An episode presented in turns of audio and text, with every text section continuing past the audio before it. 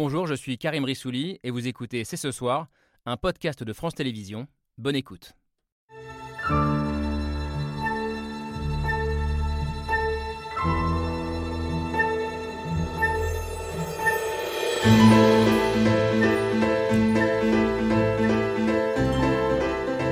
Bonsoir, bonsoir à toutes et à tous. Soyez les bienvenus sur le plateau de C'est ce soir. Comment transmettre la mémoire de la Shoah à l'heure où les derniers témoins de l'horreur disparaissent et où certains tentent d'imposer à nouveau des récits qu'on pensait appartenir au passé?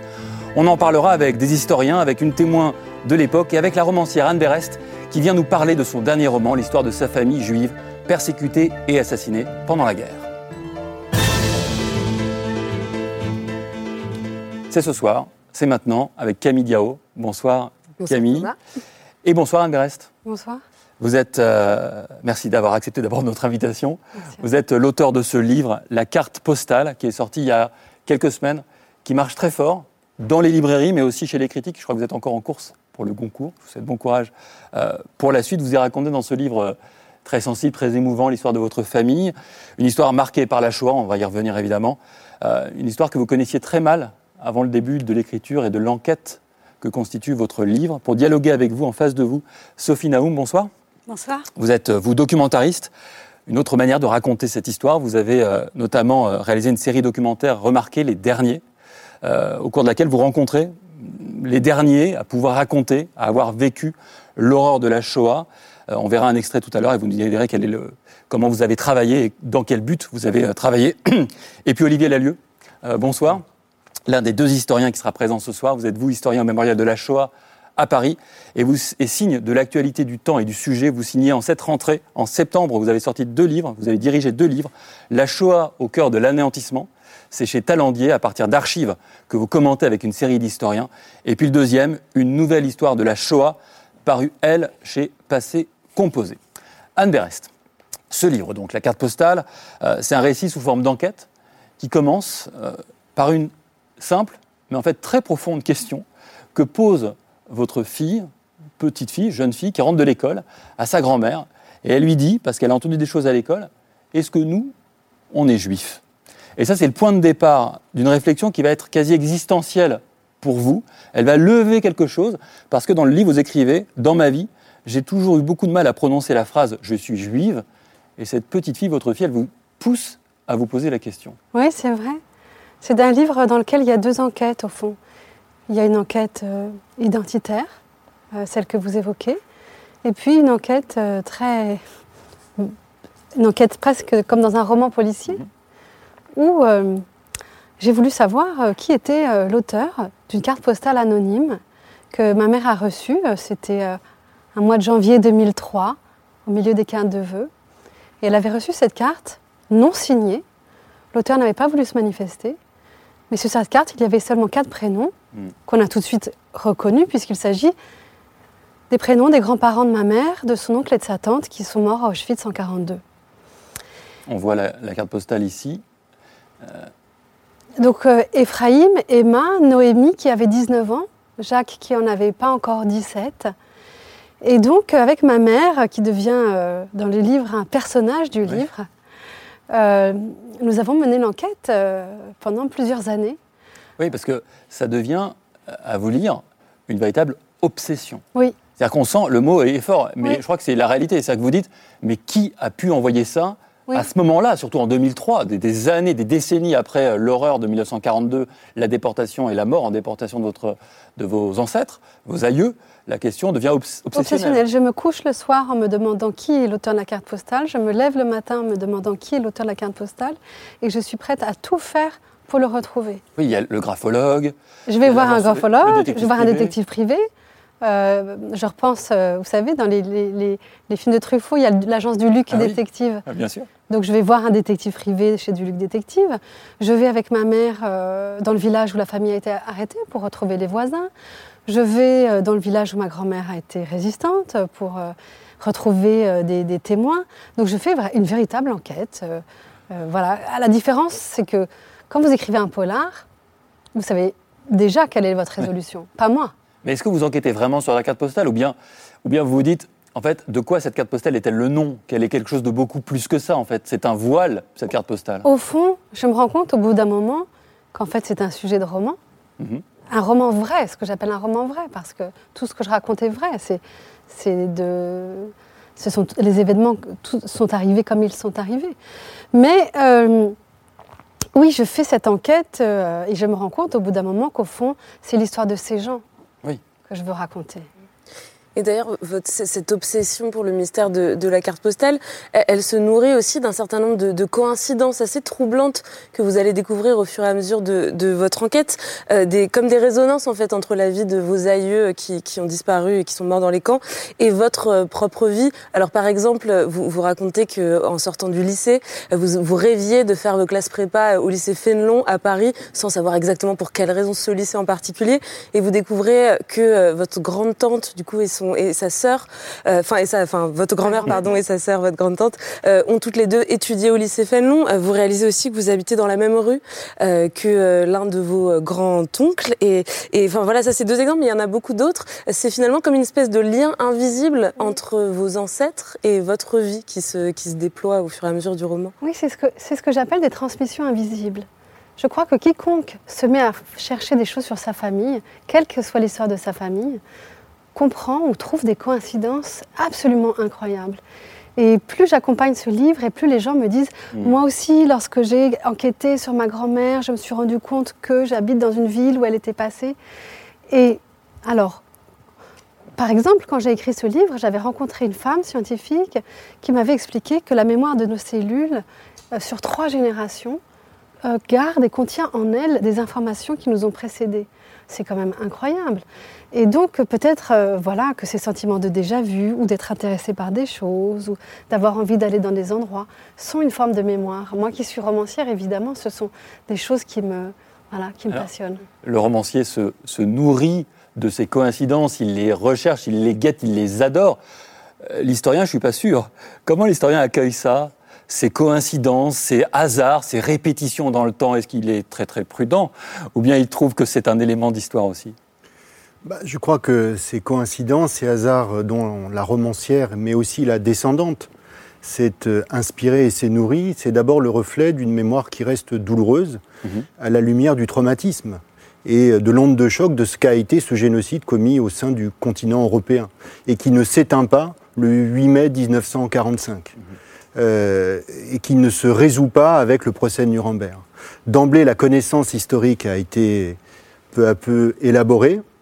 Peu à peu, je dirais, euh, les Européens ont pris conscience de ce qui s'était joué au cœur de l'Occident, alors qu'en vérité, une large partie du crime, et on va y revenir tout au long de la soirée, avait été l'objet d'une attention et de la population et des gouvernements euh, en Europe et euh, à l'extérieur, dans de nombreux pays, dans le monde anglo-saxon en particulier, dans un monde certes en guerre, mais dans un monde qui a été le témoin du crime.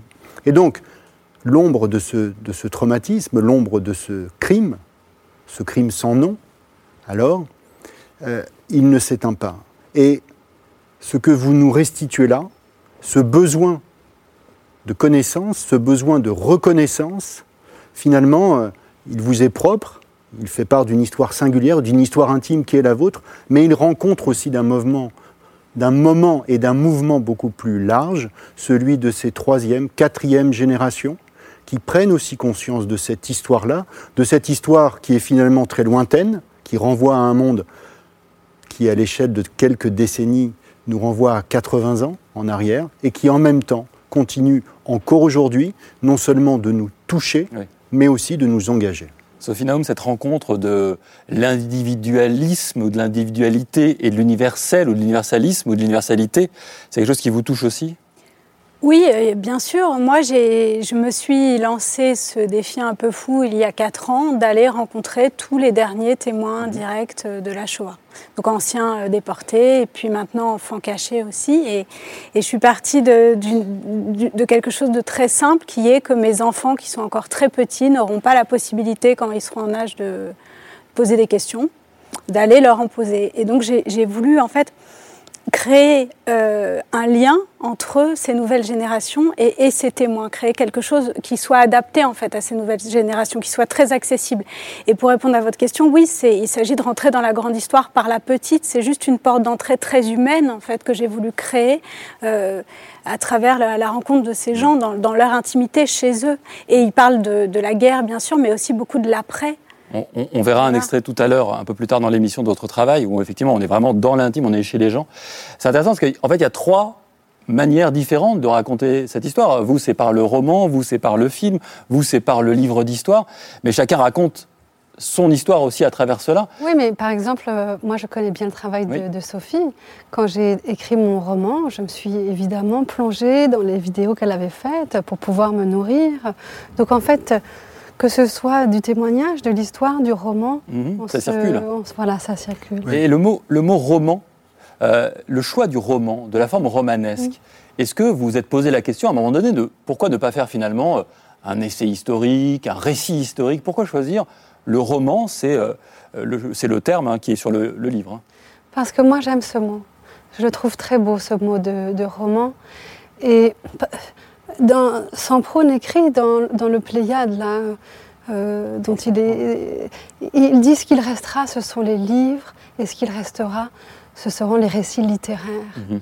Euh, j'avais à cœur de faire du roman, c'est-à-dire d'emporter les gens avec moi à l'intérieur de personnages romanesques. Même s'ils ont existé, j'utilise mes techniques de romancière pour en faire un récit palpitant pour que les jeunes générations aient envie de connaître la vie de ces personnages, mais tout en restant irréprochable du point de vue historique. Vous avez, vous avez fait relire votre livre par des historiens, il y a beaucoup de recherches. Par Laurent Joly qui va venir tout à l'heure. Et justement, ça se retrouve aussi dans quelques moments particuliers du livre. Oui, alors il y, a, plusieurs passages qui sont assez, assez terribles, assez durs à lire dans votre euh, roman, puisque vous nous emmenez par, par moments vraiment au cœur de, de, de l'horreur de la Shoah, avec, avec pas mal de détails, avec des descriptions précises. Et l'un de ces passages, c'est le moment où Noémie et Jacques, donc votre grande-tante et votre grand-oncle, son petit frère, euh, sont au camp de Pitié euh, dans le Loiret. Et là, vous décrivez euh, la surpopulation du camp, vous décrivez les, les enfants arrachés à leur mère, livrés, euh, livrés à eux-mêmes dans une hygiène assez terrible. Ce sont des pages qui, qui, sont assez dures à lire. Et je, me demandais comment vous, vous étiez documenté pour nous décrire cette horreur-là dans, dans, ces détails. il y a trois passages qui ont été très difficiles à écrire pour moi. C'est Pithiviers, Auschwitz et le retour au Lutetia. Oui. Euh, ce sont quelques pages dans le livre, mais je dois dire qu'elles m'ont demandé des mois et des mois de travail. Euh, d'abord pour la question de la documentation. Je voulais que chaque phrase que j'allais écrire soit vraie, juste. C'est pour ça que je me suis plongée, euh, comme je le disais, j'ai lu tout ce qu'il était possible de lire sur le Lutetia. Pithiviers, j'ai eu euh, entre les mains euh, le livre du docteur Oval, qui, est cette femme qui a écrit ses mémoires, qui a rencontré Noémie. Et donc, je me disais, c'est, ce que je, suis au bon endroit, puisque je ne, me, je ne me base que de faits et de témoignages euh, qui, réels et qui ont existé. Mais ça a été, et ce qui était dur aussi, c'était vous travaillez toute la journée dans un enfer, et puis ensuite, à un moment donné, eh ben, il faut quitter son stylo, revenir à la vie. Ça a été des passages très éprouvants et, et, durs à écrire, mais ils étaient essentiels. Vous savez, Anne Mérès, quand on a préparé l'émission, on en parlait à la rédaction, beaucoup de gens l'ont lu et, aimé. Et certains nous disaient, mais en fait, moi je ne savais pas l'existence de Pithiviers, je ne savais pas le Lutetia, et c'est le roman qu'il a, qu'il a apporté. Olivier Lalieu, comment vous entendez ça? Euh, Quelle est la force finalement peut-être euh, du roman que le livre d'histoire aurait du mal à atteindre? Vous, parlez en termes de vente ou? Non, non, pas du évidemment non. Bah, quoique, je, plaisante. mais quoique, parce que la révélateur, mais c'est un peu la question, c'est en termes de diffusion. Si vous voulez, je, pense que ce qui est souligné ici, c'est d'abord la profonde humilité avec laquelle l'historien se doit de se pencher sur ces, sur ces questions fondamentales, de souligner la complémentarité. La transmission, c'est un ensemble de vecteurs, de, de moments aussi qui s'enchaînent, qui s'entremêlent. Et c'est ça la chaîne de la transmission. Et elle se joue, elle n'est jamais jouée d'avance, elle n'est jamais consolidée euh, à vie ou par-delà mmh. les générations. Elle se joue finalement jour après jour, génération après génération. Camp de Pithiviers, il a eu une importance dans la mémoire collective importante. Euh, ce camp des hommes dits du billet vert, ouvert en mai 1941, il va connaître ensuite, euh, on y reviendra peut-être, euh, euh, la phase des déportations de ces camps de Pithiviers et de Beaune-la-Rolande. plus de 8000 personnes vont être déportées en 1942 directement vers Auschwitz-Birkenau. C'est avec Angers la seule ville de province, avec Paris et Drancy, qui seront les lieux de départ de cette, tragédie, de cette année tragique que fut l'année 1942 plus de 42 000 déportés pour cette seule année. Plus de la moitié des Juifs de France ont été déportés en 1942, dont, dont depuis les villes de Pithiviers et de Bonne-la-Rolande. Et c'est dans ces deux camps de Pithiviers et de Bonne-la-Rolande que les familles du Veldiv vont être transférées au, cours du mois de juillet 42, ce qui nous renvoie, ce qui nous renverra à ce deuxième temps. Ce que je veux dire par là, c'est que Pithiviers était connu, Pithiviers a été oublié, Pithiviers a été redécouvert au début des années 90, le camp de Pithiviers a été redécouvert euh, au début des années 90 grâce au travail de Serge Larsfeld, grâce au travail et à l'enquête d'Éric Conan également, qui a permis de remettre en lumière le drame qui s'est joué avec le sort de ces familles du Veldiv et notamment de ces 4000 enfants français livrés par Vichy et déportés depuis Drancy. Donc on voit ici que l'histoire, la mémoire, ne sont pas la parole des témoins, ce ne sont pas des chants qui s'opposent. Parfois, ils entrent en contradiction, en conflit. Mais en vérité, ils sont profondément complémentaires. Mm. C'est ce que j'ai essayé de faire euh, dans ce livre euh, euh, La Shoah au cœur de l'anéantissement. C'est justement à partir de ces documents qui, pour certains, étaient très connus, le protocole de Wannsee, par exemple, qui, donnait, qui mettait en lumière l'échelle bureaucratique mm-hmm. qui a été le, qui a soutenu et porté cette organisation méthodique du génocide, elle était également portée par des images, cette reconnaissance, et puis par des témoignages également. Euh, donc ça n'est pas la parole du témoin contre celle de l'historien, la parole du romancier. En revanche, c'est un complément. En, revanche, il y, a une parole qui peut être parfois mal reçue. C'est la grande question, vaste question de la représentation de la Shoah au cinéma, mais aussi en littérature. Il y a un film qui vous a débloqué, vous, c'est Le fils de Saul, de Laszlo Nemes, un grand film. Euh, le cinéaste s'était permis de reconstituer, Claude Lanzmann n'aurait pas beaucoup aimé ça, de reconstituer des camps. Et vous vous êtes dit, bah, je peux le faire. Je peux le faire par ma plume, je peux l'écrire. Certains vous ont reproché notamment une scène, celle où votre grand-oncle Jacques euh, disparaît à l'intérieur d'une chambre à gaz. Vous racontez l'intérieur de la chambre à gaz. On a dit, euh, c'est inacceptable moralement, c'est du voyeurisme. Est-ce que vous l'entendez ça? Euh, En fait, il y a eu toute une génération qui, évidemment, a dit il faut être très précis, juste, et il n'y a que les témoins qui peuvent raconter. Et ça, ça a été un moment donné où les témoins n'avaient pas parlé et on a pu ouvrir la parole et les faire parler. Et ça a été leur moment, leur temps. Mais les témoins sont en train de disparaître. Et je me posais beaucoup de questions de savoir est-ce que j'entrais dans Pithiviers, est-ce que j'entrais dans Auschwitz? Et au fur et à mesure où j'écrivais le livre, il y a eu la mort de Simone Veil, la mort de Marceline, il y a eu la mort de Claude Lanzmann. Et je me suis dit, mais au fond, si on respecte à la lettre ce qui a été un temps de l'histoire, qui a été de dire seuls les témoins peuvent raconter, puisque les témoins sont en train de disparaître, si nous, les générations d'après, nous ne racontons pas, et il n'y a que notre travail d'imagination, hmm. notre travail littéraire, puisque nous ne sommes pas les témoins. Si nous ne racontons pas, alors la mémoire va disparaître. Et Elie Wiesel disait, et disait de façon très importante, il faudra que les romanciers sachent prendre, raconter ça à leur façon, parce que sinon on va oublier. Justement, votre livre, euh, Anne Berès, c'est aussi un livre euh, de la mémoire, de ces silences, une mémoire qui aujourd'hui, vous le dites, hein, est en train de disparaître avec la fin de l'ère des témoins, pour reprendre l'expression de l'historienne Annette Vivorca. Les témoins de l'horreur, c'est le mémo de Pierre Michel.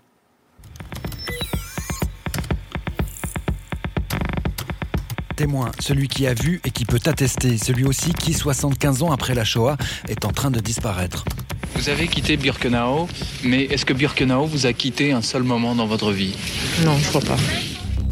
Écrire contre l'oubli, Primo Levi, Georges Semprin, Elie Wiesel, comment raconter les expériences des camps de la mort. Ce que je vois, cette vie de camp, il y a une foule d'images qui se pressent et ça a l'air d'un cimetière où les morts se lèvent de leur tombe. Au lendemain de la guerre, on ne parle pourtant pas encore de témoins. On parle de déportés, de rescapés, de survivants. Des survivantes comme Marceline Loridan-Ivens et Simone Veil partit ensemble pour Auschwitz-Birkenau. Nous étions dans le même camp, nous avons été déportés ensemble. Oui, je pense que c'est une chose suffisamment dure et après tout qui est absolument pas utile euh, d'évoquer. Des survivantes qui parlent déjà mais que l'on n'écoute pas. Ce qui est insupportable, c'est de parler et de ne pas être entendu. Et c'est arrivé tellement souvent à nous tous. L'apparition du mot témoin coïncide avec un procès, celui d'Adolf Eichmann.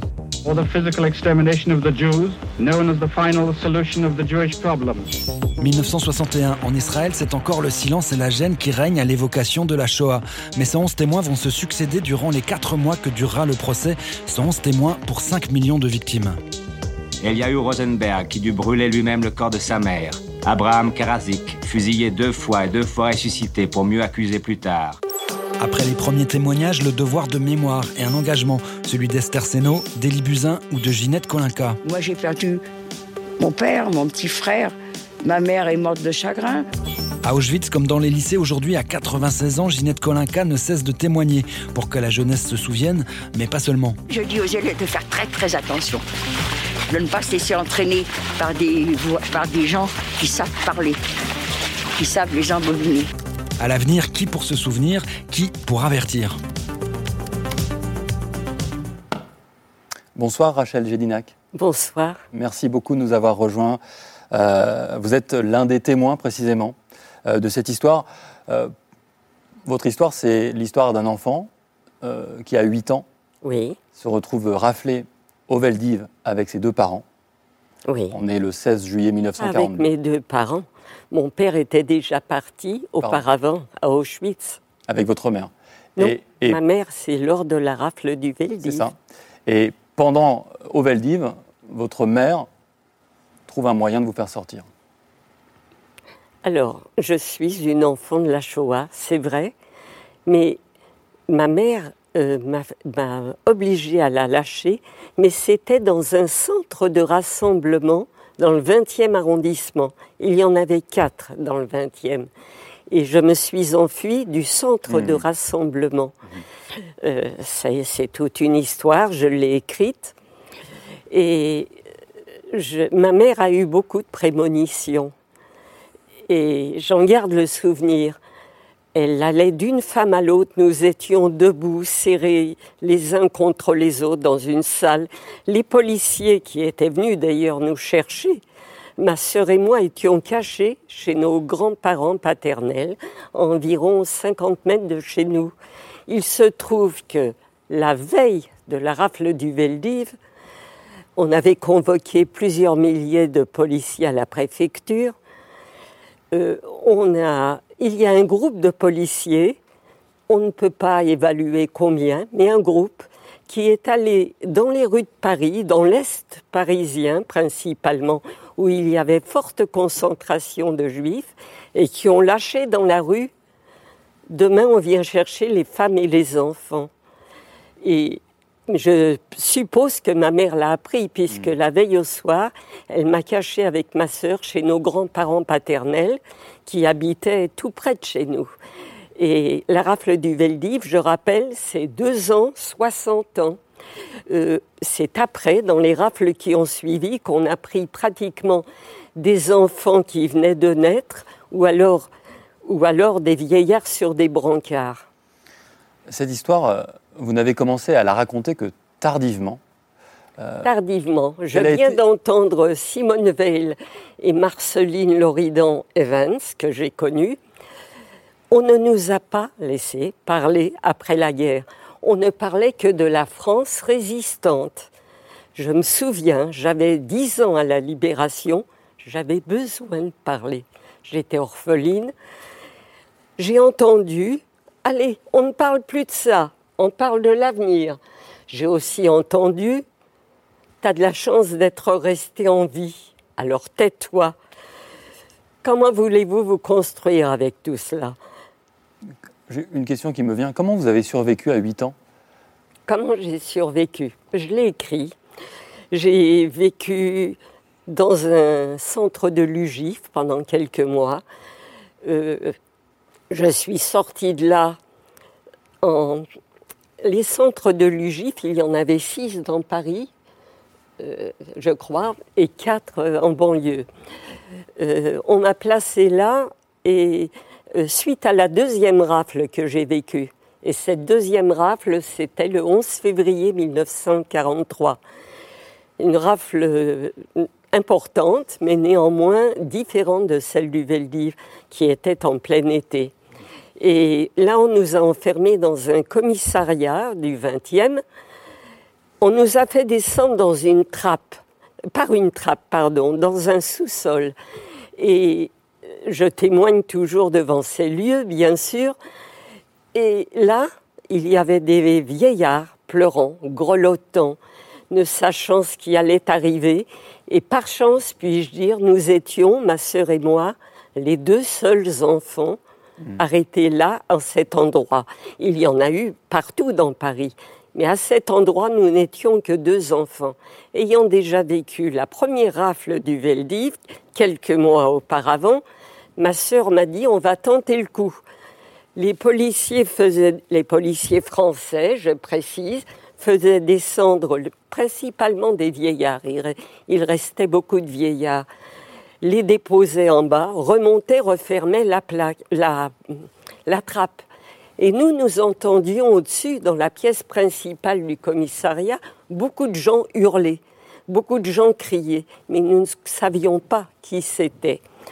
Et deux policiers amènent des vieillards, les déposent, remontent. Et avant qu'ils ne referment la, trappe, euh, nous avons sauté dans leurs jambes. On ne voyait que le haut de notre corps.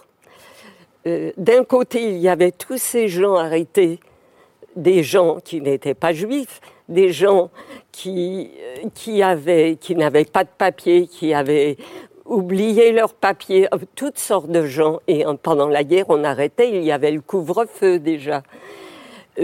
donc ces gens, quand ils m'ont vu avec ma sœur, mes jambes encore engagées dans l'escalier, couvertes de boutons de varicelle, se sont mis à redoubler, à hurler, en nous voyant, ma sœur et moi, eux-mêmes arrêtés, ne risquaient pas la mort comme nous, mais néanmoins risquaient gros. Et ils ont hurlé vraiment euh, après les policiers et le commissaire. Ils ont tellement hurlé qu'au bout de quelques minutes, les policiers exaspérés, le commissaire, je suppose aussi, nous a dit fichez le camp. Alors quand je témoigne, je témoigne depuis 26 ans dans les écoles, collèges et mmh. lycées partout en France. Je dis la vie tient parfois à trois mots fichez le camp. C'est des mots qui résonnent particulièrement avec cette histoire en plus. Hein. Oui. Anne Berest, votre grand-mère Myriam, euh, elle a aussi euh, elle s'est aussi tue.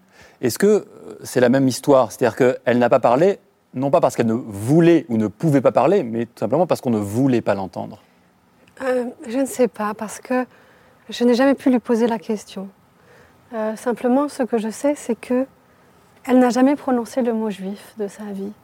C'est-à-dire que, quelque part, après la guerre, étant elle orpheline, puisque toute sa famille avait été déportée, il y a quelque chose qui était peut-être de l'ordre de l'indicible ou de l'impossibilité. Je ne peux pas parler à sa place, simplement dire que moi, quand j'étais petite, je pensais que, j'étais provençale, puisque ma grand-mère habitait en Provence, c'est là où elle s'était cachée. Et donc, quand j'étais petite, je ne savais pas que j'étais juive. Sophie Naoum? Euh, Moi, si je peux me permettre de rebondir là-dessus, euh, quasiment tous les anciens déportés, enfants cachés que j'ai rencontrés, et ça se compte en dizaines maintenant, m'ont parlé de ce silence de près de 50 ans. Euh, il y a des gens que j'ai interviewés récemment qui parlaient pour la première fois. Euh, euh, et, ce silence, tous m'ont dit qu'il était dû aussi à cette chape de plomb qu'on leur avait imposée. C'est-à-dire que beaucoup m'ont dit qu'on les avait traités de menteurs quand ils ont voulu raconter, ou euh, encore pire, qu'on les avait soupçonnés d'avoir fait quelque chose pour eux s'en sortir. On leur a dit, soit vous mentez, soit si ce que vous dites est vrai, alors qu'avez-vous fait vous pour être là? Euh, Donc il y en a qui ont voulu euh, Hmm. parler et qu'on a fait taire parce qu'il fallait euh, euh, oublier tout ça, il fallait que le pays fonctionne. Euh, donc ce que vous racontez, Oui. C'est... Et dans votre travail, euh, on va voir un extrait d'ailleurs de votre travail pour voir comment vous accouchez de cette parole aussi dans un contexte, un, une dis- un dispositif euh, particulier, très intime. On va vous voir ici avec euh, René, René Goriki. Boriki. Boriki, pardon. Vous êtes dans le- votre documentaire Les Derniers. René est une enfant juive cachée pendant la guerre dans un dressing où elle a passé plus de deux ans avec sa mère. C'était grand comment le. le- Je vais vous montrer le mien, comme ça vous verrez. Pour Et vous avez passé combien, de- combien de temps Deux ans et demi. Maman, il n'y avait pas tout ça.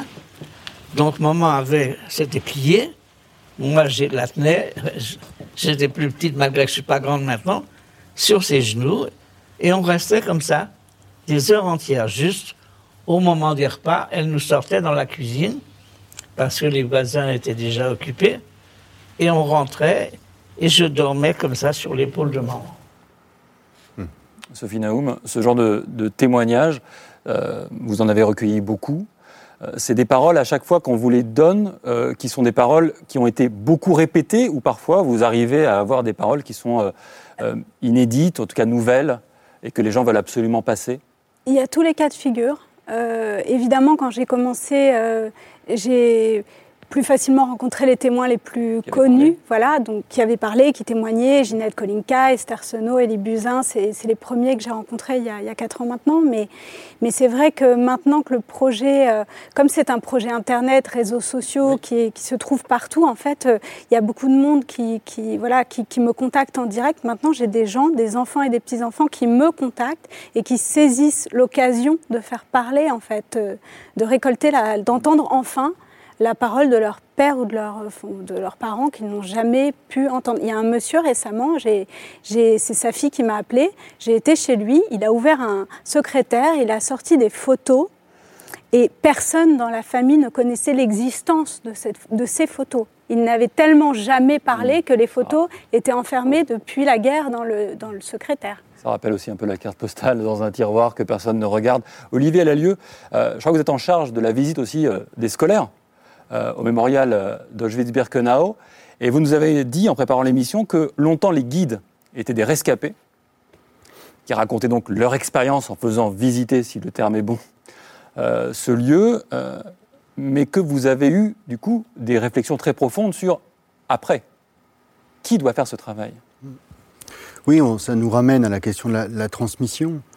Euh, comme le témoignage de René Boriki nous ramenait au camp de Pithiviers, puisqu'elle est la fille d'un des déportés du convoi 6, et que euh, elle renvoie aussi à cette génération euh, qui, dès 1945, par ailleurs, s'est aussi mobilisée. hein. Euh, un certain nombre de- d'associations d'anciens déportés s'étaient constituées pour essayer d'imposer cette parole et cette présence de l'expérience concentrationnaire, comme de l'expérience des, des- des quelques survivants de la Shoah aussi, pour la faire exister, pour porter les commémorations. La commémoration à Pithiviers, elle est faite par les quelques survivants et les familles de disparus dès 1946. Et c'est de cette histoire dont le Cercil à Orléans euh, est, euh, est comptable. Alors, sur la question euh, de la, de la transmission. Et des guides à- Et des guides à Auschwitz. Euh, Je, je dirais que, oui, euh, quand il y a près de 20 ans, le mémorial de la Shoah a commencé à organiser ses, ses voyages d'études à Auschwitz euh, pour permettre aussi à des familles en pèlerinage de venir sur les traces de la disparition de, de leurs parents assassinés, mais pour permettre aussi, dans un contexte où la mémoire de la Shoah, où l'enseignement de la Shoah à l'école prenait une envergure tout à fait inédite, euh, euh, le mémorial de la Shoah a, a- a mis en place ces voyages d'études sur place pour permettre, dans le cadre de ces programmes scolaires, mais je dirais en appui des programmes scolaires, du travail formidable mené par les enseignants, de passer sur une journée, parfois sur plusieurs jours, de découvrir le site d'Auschwitz-Birkenau dans sa complexité, dans ses différentes échelles, le plus grand camp de concentration du Troisième Reich et en même temps le principal lieu de mise à mort des Juifs d'Europe, notamment pour les Juifs euh, de France. Oui, il y a 20 ans, c'était avec les guides du musée d'Auschwitz qui, euh, euh, depuis, je dirais, on, profitait aussi de ce renouvellement de l'historiographie, avec une orientation tout à fait nouvelle portée par le musée d'État d'Auschwitz-Birkenau. Oui, c'était les rescapés eux-mêmes de France qui accompagnaient les groupes, qui restituaient leur expérience. Le temps qui était passé sur place, c'était en vérité un temps qui mettait beaucoup en avant la survie à l'intérieur du camp, mmh. dans les baraquements reconstitués, et peu, au final, sur la trace des fours crématoires, des chambres à gaz détruites par les nazis au moment euh, de leur évacuation, et, qui pourtant renvoyaient directement à ce qu'était la singularité d'Auschwitz, à la singularité du génocide, c'est-à-dire par là où étaient passés près de 80% des déportés juifs qui arrivaient au camp d'Auschwitz et qui étaient directement assassinés. Les rescapés venaient témoigner d'abord de leur expérience à eux de survivants cette génération-là aujourd'hui s'éteint progressivement. Ils sont encore là. Il, faut pas, il ne faut pas euh, s'en séparer euh, trop trop vite et Sophie en, en rend compte. Vous aussi à votre manière. Rachel est là, elle témoigne.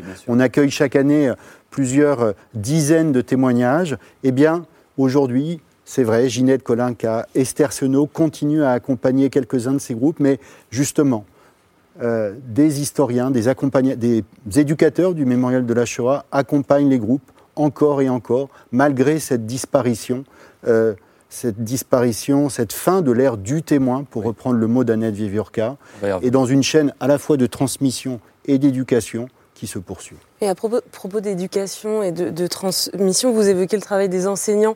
Et il y a un chiffre euh, assez effarant. Alors, ça dépend des études euh, et des années, il varie ce chiffre. J'ai pris celui de l'étude la, plus récente, qui est une enquête IFOP en 2020, qui montre que 13% des 15-24 euh, ans en France disent ne pas avoir connaissance du génocide des Juifs pendant la Seconde Guerre mondiale. C'est énorme. Dans votre livre, La nouvelle histoire de la Shoah, vous consacrez tout un chapitre au défi de l'enseignement de, de cette histoire, de la transmission de cette mémoire à l'école.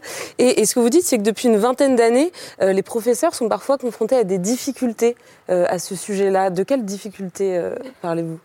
Ces, difficultés, elles sont celles dont déjà il y a plusieurs, il y a quelques décennies, Georges Bensoussan avec Yanis Roder dans les territoires perdus de la République relatait, c'est-à-dire cette difficulté d'enseigner un certain nombre de questions. Difficulté ne veut pas dire impossibilité. Euh, et à contrario de la statistique que vous, euh, que vous indiquez, euh, qui, comme, comme chaque sondage, doit être interprété et, et, regardé avec distance, mais en même temps, il renvoie, c'est vrai, à une réalité qu'il faut pondérer par le fait qu'on n'a jamais autant enseigné l'histoire de la Shoah, aujourd'hui dans trois niveaux.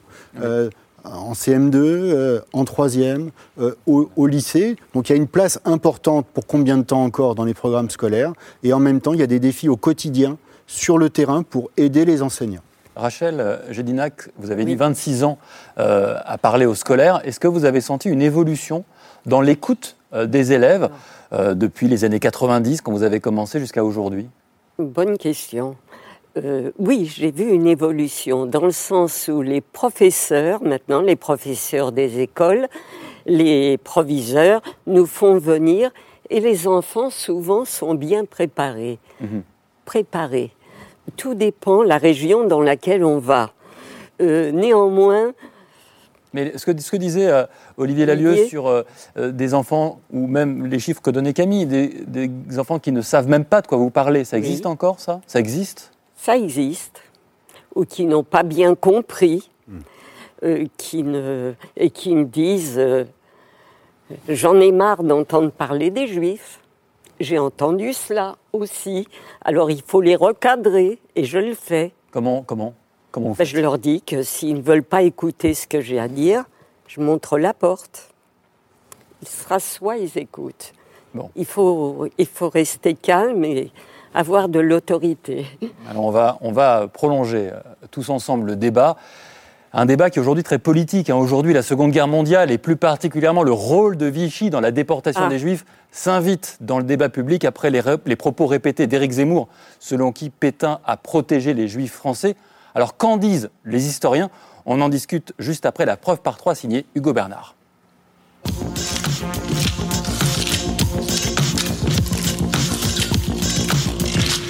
La preuve par trois commence par cette image. Une photo prise avant-hier à Paris et dans laquelle il y a Grantin, un pupitre. Le pupitre depuis lequel les sénateurs ont débattu d'une nouvelle résolution. L'ordre du jour appelle l'examen de la proposition de résolution portant sur la lutte contre toutes les formes d'antisémitisme. Un texte pour renforcer la lutte contre ce racisme. Parce qu'on ne combat bien que ce que l'on nomme bien. Mais pour certains sénateurs, le texte aurait dû aller plus loin. Nous regrettons qu'une résolution citant l'Alliance pour la mémoire de l'Holocauste ne mentionne aucunement la nouvelle irruption dans le débat public de thèses négationnistes. Résultat, dans cette image, il y a aussi grand 2, des sénateurs qui s'inquiètent de la remise en cause du rôle de l'État français dans la déportation. Quand j'entends euh, quelqu'un qui nous explique euh, aujourd'hui que le maréchal Pétain a, protégé les juifs, euh, je ressens de l'horreur. C'est souiller la mémoire de ces millions de juifs. En cause, les récents propos du possible candidat à la présidentielle, Éric Zemmour. On dit que Vichy a protégé les juifs français et qu'il a donné les juifs étrangers. Une déclaration qui n'a pas manqué de faire réagir toute la classe politique. Dire que Vichy a protégé les juifs français, tout ça est profondément révoltant. Il invente une histoire de France qui n'a jamais existé. Enfin, dans cette image, il y a grand 3, le drapeau français. L'État français qui, lors de la Seconde Guerre mondiale, a été en partie responsable de la déportation de 74 000 juifs, dont 24 000 étaient français. Des milliers et des milliers d'enfants arrêtés par des forces de police françaises qui étaient censées normalement les protéger, et ça sur ordre du gouvernement. Une politique mise en place par le régime du maréchal Pétain et reconnue seulement 50 ans après par un président de la République. Ces heures noires souillent à jamais notre histoire. Oui, la folie criminelle de l'occupant a été secondé par l'État français. Des heures sombres dont certains osent encore douter. Une photo, trois détails et une question. Pourquoi le rôle de l'État français dans la déportation fait-il toujours débat? Rachel Gélinac, je me tourne à nouveau vers vous. Je vous ai vu beaucoup réagir. Euh, je réagis beaucoup encore. Ce falsificateur de l'histoire m'est insupportable. Euh, entendre, je ne croyais pas entendre des choses comme celle-là encore pendant ma vie. Euh, nier l'évidence, c'est terrible. Euh, dire que le maréchal Pétain n'est pas responsable, ça me met hors de moi. Oser dire cela. Euh, Pétain et Laval et tous ces sbires, c'est bien eux qui ont organisé la rafle du Veldiv et toutes les autres rafles. J'ai été arrêtée deux fois par la police française. J'ai jamais vu un Allemand. Et vous étiez française? Et j'étais française. Tous les enfants qu'on a arrêtés pendant la rafle du Veldiv étaient presque tous français. 4000. Voilà, 4000. Euh, ça me met hors de moi. Un négationnisme, c'est du révisionnisme et je vais me battre jusqu'au bout de ma vie contre cela. C'est insupportable. Laurent Joly s'est installé sur ce plateau. Bonsoir. Bonsoir. Merci d'avoir accepté notre invitation. Vous êtes historien, directeur de recherche au CNRS et auteur de ce livre dont on parle beaucoup en ce moment, L'État contre les Juifs, Vichy, les nazis et la persécution antisémite 1940-1944. C'est chez Grasset. Dans votre livre, euh, Place à l'histoire, euh, vous rappelez que sur six juifs français de 1940, un seul sera déporté.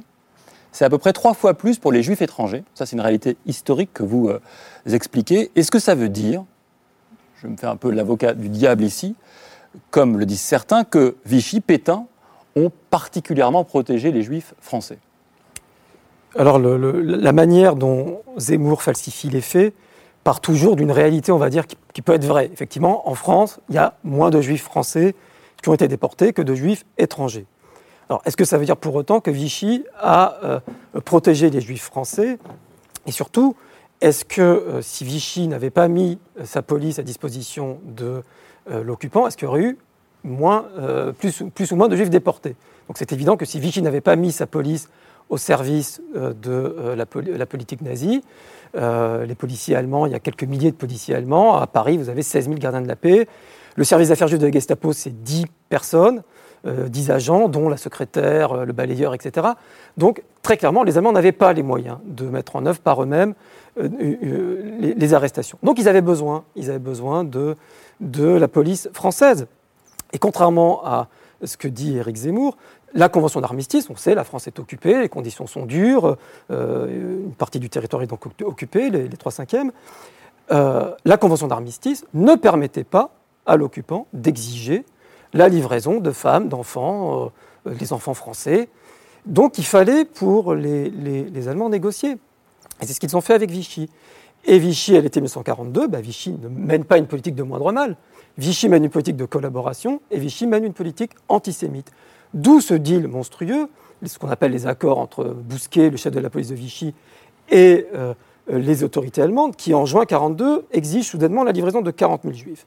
Alors Vichy dit d'accord, on va vous donner 40 000 juifs, mais on, va les choisir nous, et on va vous donner aussi des juifs de zone libre que vous ne réclamez pas. euh, donc on va vous donner les juifs que vous voulez, 40 000. Et on va nous opérer, parce que c'est l'enjeu de souveraineté. Donc voilà ce qui s'est passé. Donc à l'été 1942, Vichy mène une politique qui n'est absolument pas une politique de, sauvetage des, juifs français. Et c'est si vrai que, euh, effectivement, pendant la rafle du Veldiv, on a arrêté 3000 enfants français. Jamais Vichy n'a livré plus de juifs français que pendant la rafle du Veldiv. Donc vous voyez que la protection des juifs français. Mais vous voyez, j'aime pas tellement utiliser cet argument des, des- des juifs français parce que euh, les juifs polonais, les petits-enfants polonais, ils étaient eux aussi euh, scolarisés, ils allaient à l'école. Donc ils sont. Vous voyez, donc c'est.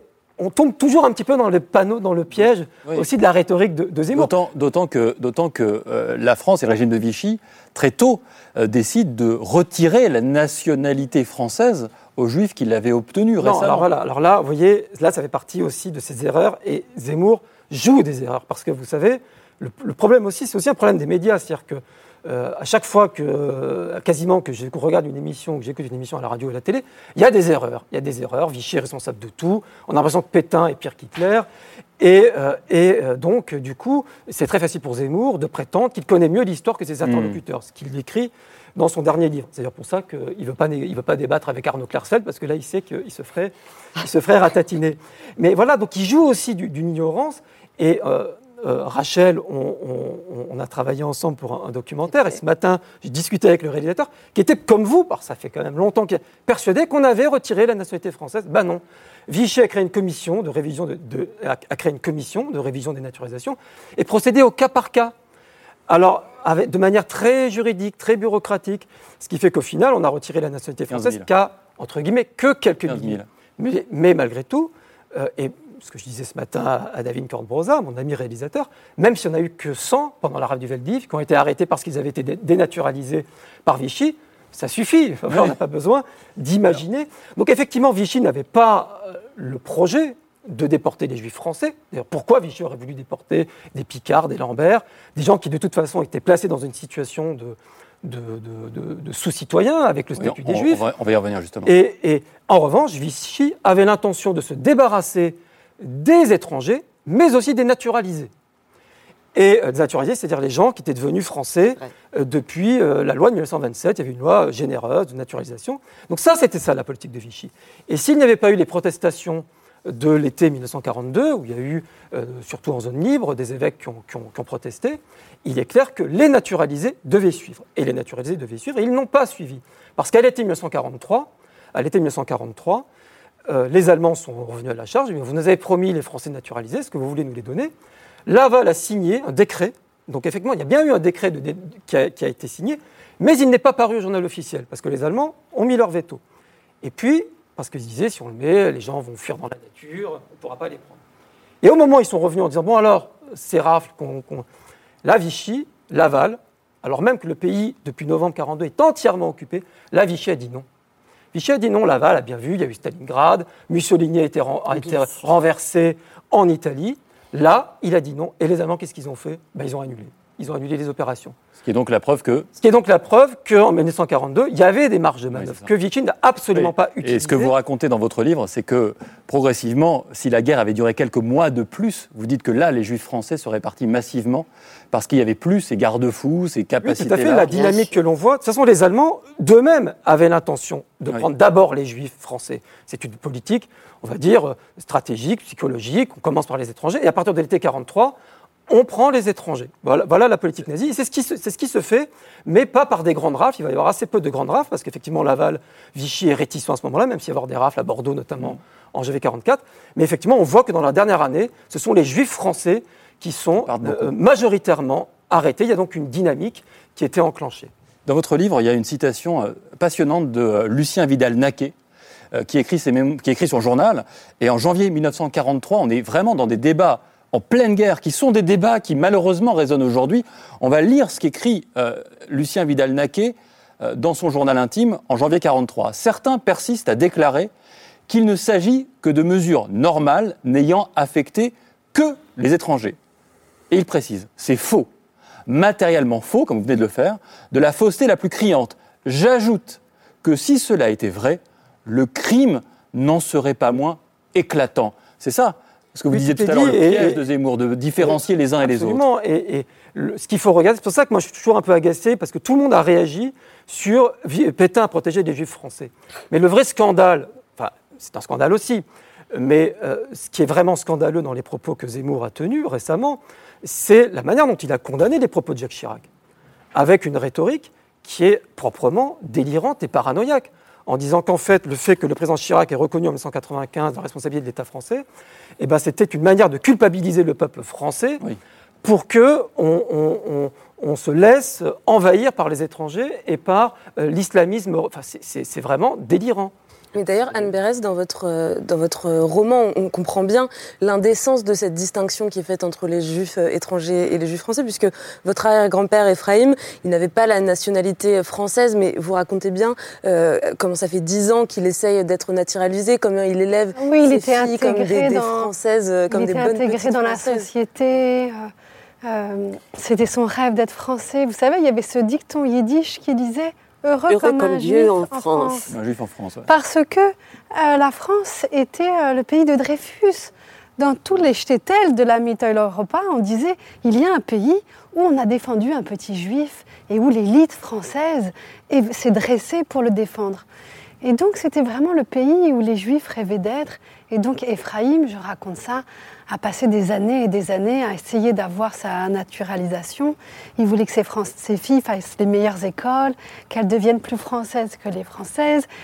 Voilà, c'était le, rêve français. et, c'est ça qui est aussi terrible, cette trahison. Chose. Oui, allez-y. 80% et peut-être plus des juifs qui étaient encore étrangers se ont intégré, ont voulu intégrer l'armée française pour défendre la France. Et comme ils n'étaient pas encore français, dont mon père, ils sont allés dans la Légion étrangère. Euh, et ces juifs-là ont été livrés. C'est-à-dire que Vichy, quand Vichy organise la rave du Veldiv, elle ne, ce qui aurait été une politique de moindre mal, on va dire, s'il y avait eu une politique de moindre mal, Vichy aurait dit, bah, écoutez, ceux qui se sont engagés pour nous, on ne peut pas vous les livrer, c'est l'heure du maréchal, etc. On ne peut pas vous donner les infirmes non plus, ils ne pourront pas travailler en Allemagne. Mais il y avait un objectif de chiffres. Il fallait on visait entre 20 et 25 000 personnes. Bousquet avait promis aux Allemands qu'il leur donnerait le nombre de juifs qu'ils voulaient. Il a dit Je vous donnerai le nombre de juifs que vous désirez. Voilà. Donc, il y avait un objectif. Quel qu'il soit. et, Laurent Joly, vous pourriez aussi rappeler Laval, juillet 1942, qui demande explicitement à ce que les enfants partent aussi. Ah oui. Alors que les Allemands n'avaient pas demandé. Je vous laisse le. Les, Allemands sont, sont, dans une logique extrêmement cynique. Euh, les installations de, mise à mort sont pas, tout n'est pas prêt pour accueillir des gens qu'on va exterminer en masse. Donc on demande au départ des juifs en âge de travailler. Puis ça permet aussi de camoufler le crime. On commence par les juifs en âge de travailler. Les enfants devaient être déportés euh, dans la deuxième partie du mois d'août. Donc l'objectif de 40 000 d'ailleurs, c'était des juifs en âge de travailler.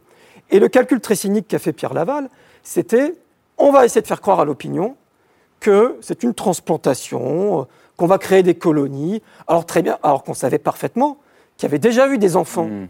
internés en, zone libre et que ça avait été un, problème humanitaire très grave qui fait que même Vichy avait dû faire sortir des enfants. Donc Laval ne pouvait pas se douter euh, que, enfin, ne pouvait pas penser qu'en Allemagne, qu'à l'est, euh, les camps où les enfants seraient accueillis seraient mieux que Gurs, etc.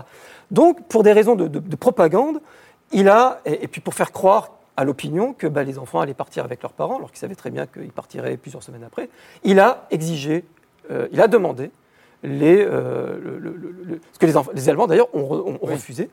Et les Allemands ont appliqué ce qu'ils avaient prévu, c'est-à-dire d'abord les, euh, les euh, adultes, et ensuite, avec ces séparations absolument euh, Ah, terribles, ce transfert euh, des camps du Loiret jusqu'à Drancy de tous ces enfants, parce qu'on n'a pas osé les déporter directement, parce que vous imaginez un convoi avec 1000 enfants, c'était pas possible, donc on les a fait passer par Drancy. Enfin, c'était absolument épouvantable. Abominable.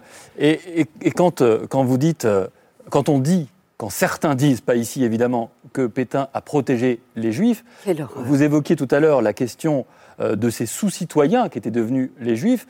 Euh, Dans votre livre, euh, Olivier Lalieu, euh, ce livre La Shoah au cœur de l'an- l'anéantissement, où il y a quelques pièces que vous commentez, il y a une pièce qui est devenue assez célèbre, qui est ce rapport annoté par le maréchal Pétain, ce projet encore confidentiel de ce qu'on appelle le statut des Juifs, qui deviendra effectif le 3 octobre 1940 et qui va exclure de la vie civique les Juifs de France. Et à la main, le maréchal Pétain va ajouter, durcir même des choses, et en particulier, bon, j'ai choisi euh, comme ça pour, pour insister là-dessus, il était interdit aux Juifs d'être directeur d'é- d'école, d'établissements scolaires, recteur, etc. Et il ajoute de les sortir de l'ensemble du corps, du corps enseignant. Ça, c'est aussi à mettre en- à la- au, pot de l'histoire de la réalité du maréchal Pétain et de la situation des Bien sûr, et, et- et d'une manière tout à fait précoce, on est là dans, au, au mois de septembre 1940 et, et on voit que la politique antisémite du régime de Vichy, d'abord, elle lui est propre. Elle, est, euh, elle s'inscrit dans un contexte qui est celui de l'occupation, évidemment, mais on voit que parmi les premiers actes législatifs, politiques, idéologiques, il y a une politique antisémite autonome qui se met en place et qui est renforcée, aggravée, vous l'avez dit, sur le plan des catégories visées, sur le plan y compris euh, du, degré euh, de- des- citoyens français qui vont être euh, concernés par ce premier statut des Juifs, qui sont aggravés par de la main même du maréchal Pétain. Ce que je voulais dire, si vous le permettez, de manière brève, c'est 80 ans après, par des documents comme celui-là, retrouvés en 2010 et depuis conservés au mémorial de la Shoah, l'histoire continue à s'écrire et des documents, à l'image de ces images inédites de la rafle du Veldiv dont nous parlions euh, Billet au début, Billet du, du billet vert, pardon, cette centaine de clichés qui ont été, euh, qui ont été euh, depuis déposés au mémorial de la Shoah et euh, que, que nous, sur lesquels nous avons communiqué au mois de mai dernier, eh bien, on retrouve encore aujourd'hui des documents et qui, en l'espèce, s'agissant de la rafle du billet vert, montrent de manière explicite la parfaite collaboration entre les nazis et la police de et Vichy qui dans montre, la et qui persécution. montre 80 ans plus tard à quel point cette question est encore nécessaire, actuelle. Il y a deux jours, euh, dans C'est ce soir, Robert Badinter témoignait. Vous allez entendre un témoignage qui ne masque pas une réelle inquiétude face aux faussaires de l'histoire. La vérité, il faut toujours la rappeler. Parce que je m'interroge souvent au soir de ma vie. Ça me paraissait un orage emporté par les vents de l'histoire. Je n'en suis plus si sûr. Aux jeunes générations d'y veiller. Rachel euh, Gédinac, en écoutant euh, Robert Badinter, je repense à cette lettre que vous venez d'écrire avec vos petits-enfants en réponse aux propos d'Éric Zemmour. Vous dites J'ai l'épiderme à vif. Est-ce que ça veut dire que, comme Robert Badinter, près de 80 ans après le Veldiv, 80 ans après la disparition de vos parents, vous avez peur?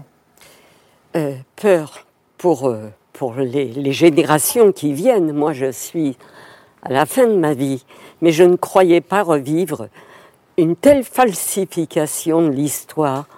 C'est épouvantable. Euh, Zemmour est en train de...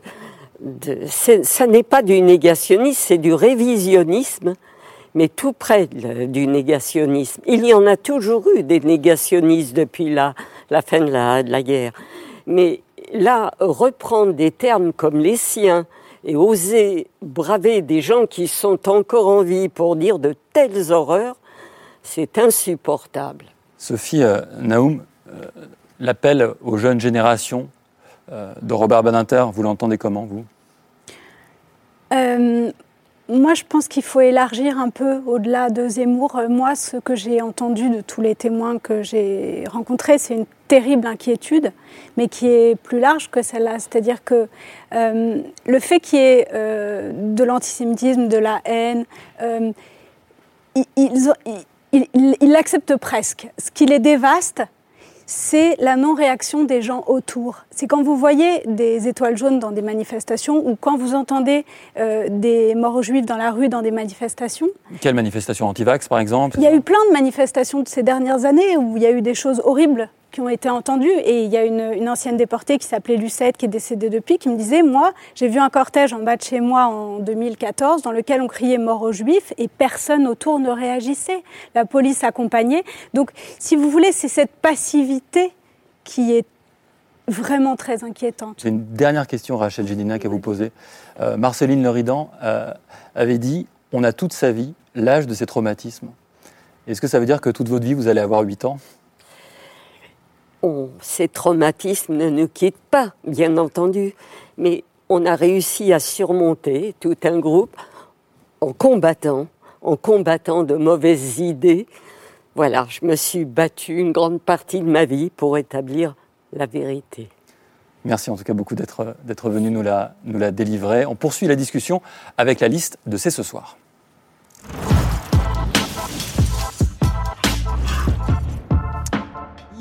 On commence par votre coup de cœur, un documentaire qui raconte la période de l'occupation à l'échelle d'un immeuble parisien. Ouais, un immeuble du 10e arrondissement de Paris qui se situe au 209 euh, rue Saint-Maur et qui, donc à l'aube de la Seconde Guerre mondiale, était euh, habité, enfin était, oui, occupé par 300 euh, habitants, dont un bon tiers de juifs originaires pour la plupart d'Europe centrale. 50 d'entre eux sont morts en déportation, des destins qui ont été donc brisés par la guerre et que la documentariste Ruth Zilberman a retracé, reconstruit au terme d'une longue enquête pour son film qui s'appelle Les enfants du 209 rue Saint-Maur. Alors elle a retrouvé plusieurs des, survivants euh, aux quatre coins du monde d'ailleurs, euh, certains en France, d'autres aux États-Unis, en Australie.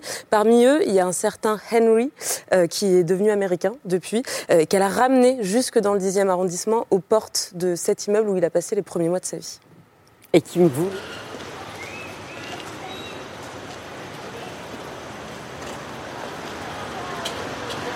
Is this new? No, I guess it was here. It was here? Yeah, I guess. So it's possible that I touched this as a child? Maybe.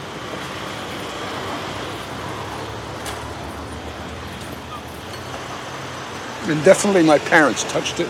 Yes, the door, yes.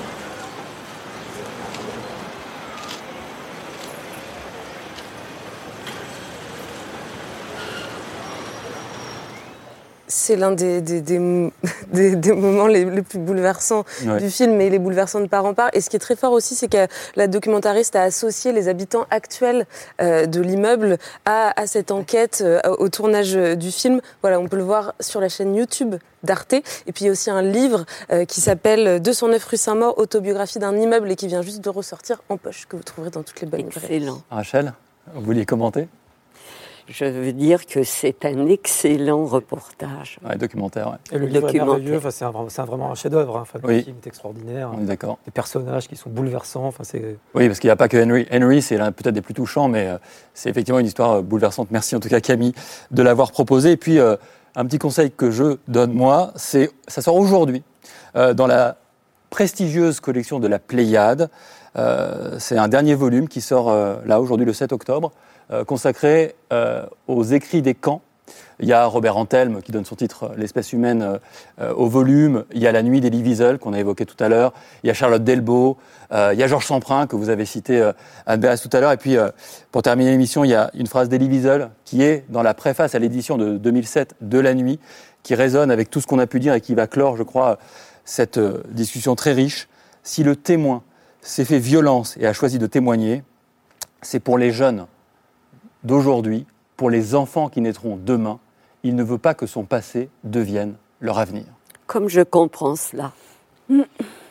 Merci, merci à toutes et à tous euh, d'être venus euh, ce soir. Rachel Gédinac, merci d'être venu témoigner ici, ailleurs, encore et encore. Et ce livre où vous racontez votre histoire, il est ici en livre de poche. euh, nous étions seulement des enfants. Une enfance dans la guerre, l'histoire de votre histoire et de votre sœur euh, avec vous. Laurent Joly, merci aussi, je cite ce livre, L'État contre les Juifs, aux éditions Grasset, je pense qu'il existe, qui existe aussi en poche. Sorti en poche avec réactualisé, avec une réponse à Zemmour et ben voilà. en préface, parce qu'il y a eu, dans 2018, vous vous rappelez, le destin français. Oui, tout était déjà là. Voilà. Euh, Sophie Naoum, merci aussi. On peut voir vos portraits de rescapés sur le site lesderniers, tout et on peut aussi les lire dans ce livre ici, aux éditions Alizio. Olivier Lalieu, je rappelle, les deux livres, La Shoah au cœur de l'anéantissement, pardon, c'est chez Talandier, les archives commentées. Et puis, le deuxième, c'est la nouvelle histoire de la Shoah, parue chez Passé Composé. Et puis, merci Anne Berest de nous avoir accompagnés. Merci beaucoup. Le titre de votre livre, La carte postale, est à lire en ce moment chez Grasset. Bon courage pour le concours. Ça avance. Euh, Camille, tous les deux, on se retrouve dimanche, euh, jeudi. Prochaine, jeudi prochain. Dimanche, c'est politique, mais jeudi prochain, dans C'est ce soir. Et lundi, C'est ce soir revient comme chaque semaine avec Karim Rissouli aux commandes. Très bonne soirée à tous.